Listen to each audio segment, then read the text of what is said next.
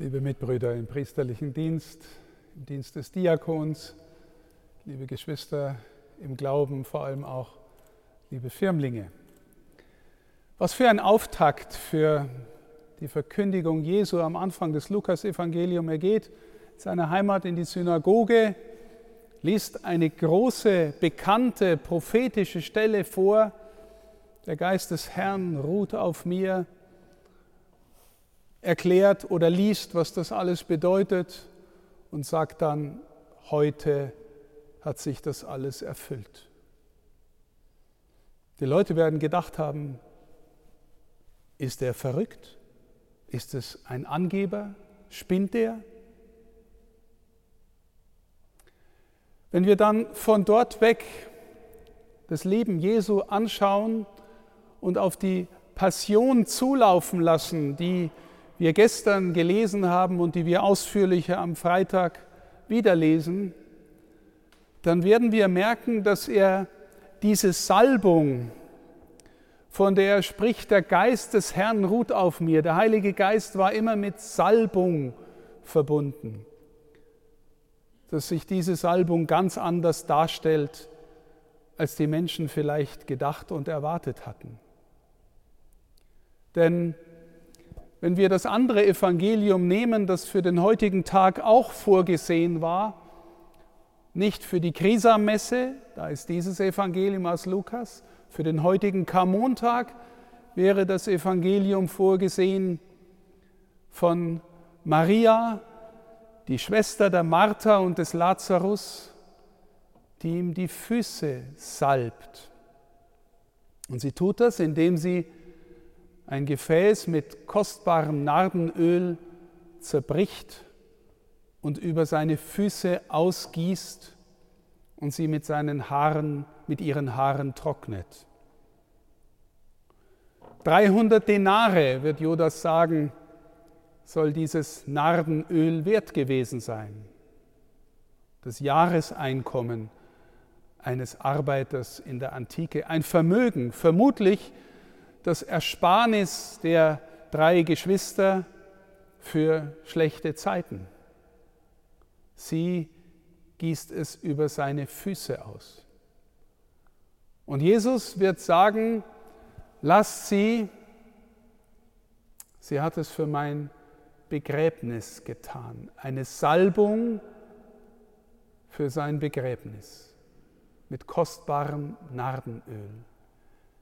Liebe Schwestern und Brüder, die Kirchenväter und die große Tradition hat diese Stelle oft so interpretiert, da tut jemand etwas aus seinem innersten Anliegen, aus einem Antrieb der Liebe, der etwas von dieser Gestalt von Jesus im tiefsten Sinn erkannt hat und hält nichts zurück, zerbricht das Kostbarste, was sie hat und gießt es über ihn aus. Und die Kirchenväter haben gesehen, ist das nicht ein Präludium, eine Art Vorspiel für das, was wenige Tage später passiert, wenn er sich kreuzigen lässt, buchstäblich zerbrechen, öffnen, aufbrechen lässt, aus seinem Innersten fließen Blut und Wasser und er gibt sich aus größter Liebe rückhaltlos für die Erlösung der Seinen hin. Er bricht auf und gießt sich gewissermaßen radikal aus. Das ist was anderes als das, was die Menschen am Anfang gedacht haben, womöglich, als er angekündigt hat, ich bin der, an dem sich diese prophetische Stelle erfüllt. Sie erfüllt sich so ganz anders als erwartet. Maria tut eine Tat der Liebe, Jesus tut eine Tat der Liebe. Auch dieses Evangelium von Maria passt zum heutigen Tag, an dem wir die Öle weihen, es geht um die Salbung, liebe Schwestern und Brüder, und jetzt spreche ich vor allem die Priester an. Sie alle wissen, dass die Salbung für einige unserer Sakramente ein sehr wesentlicher Bestandteil ist. Bei der Taufe werden die Kinder gesalbt, zuerst mit Katechumenenöl und dann mit dem Krisam. Sie gehören zum Gesalbten, zu Christus. Christus ist der Gesalbte.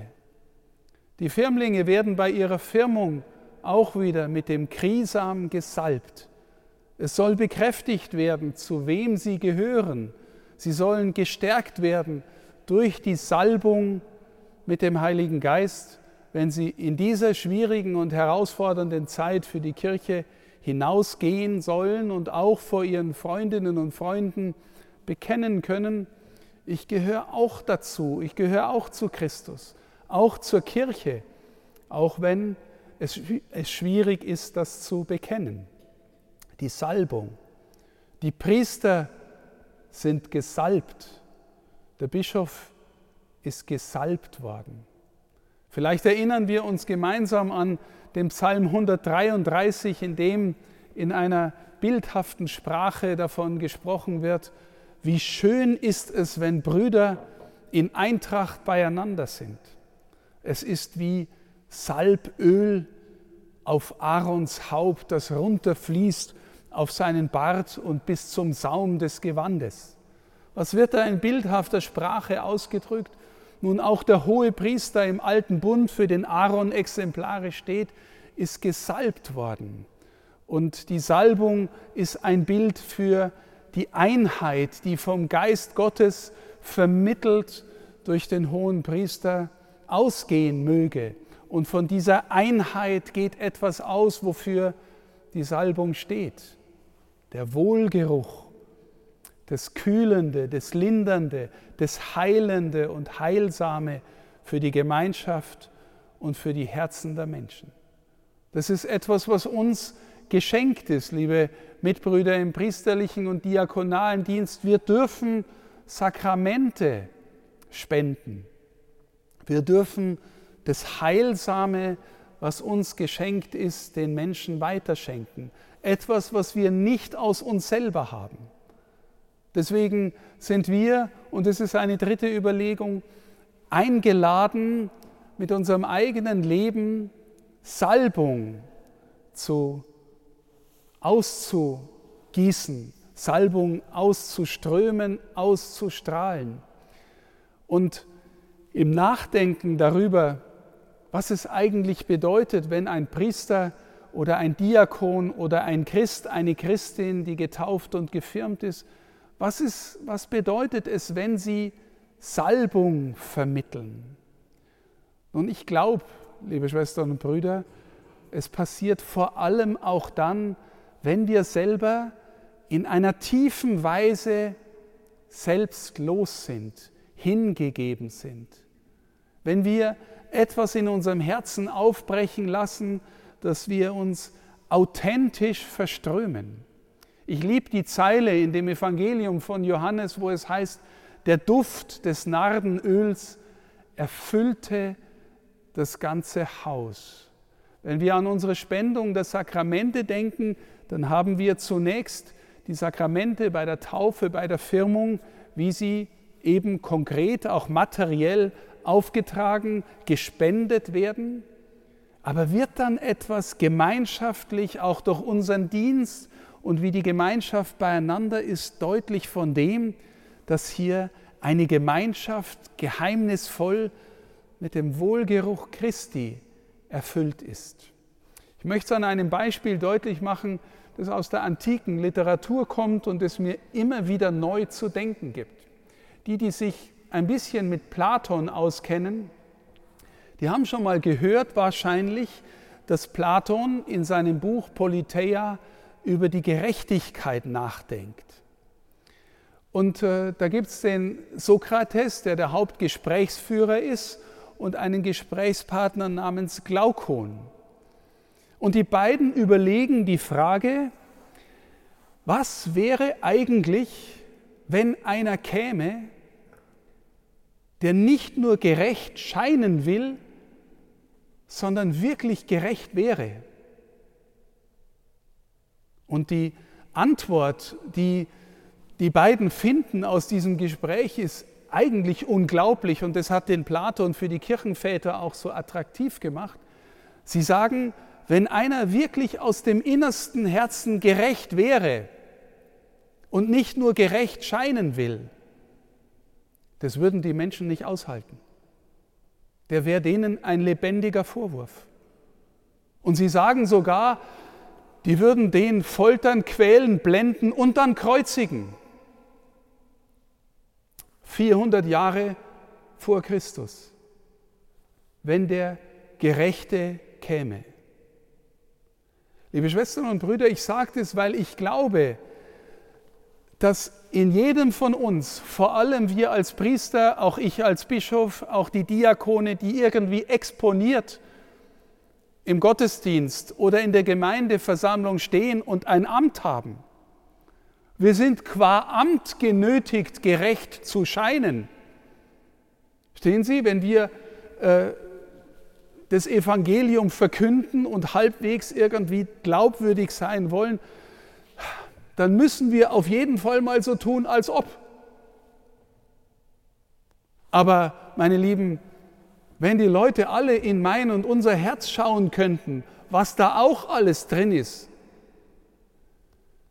dann würden sie vielleicht viel öfter sagen, der tut ja nur als ob, weil der ist ja genauso wie ich.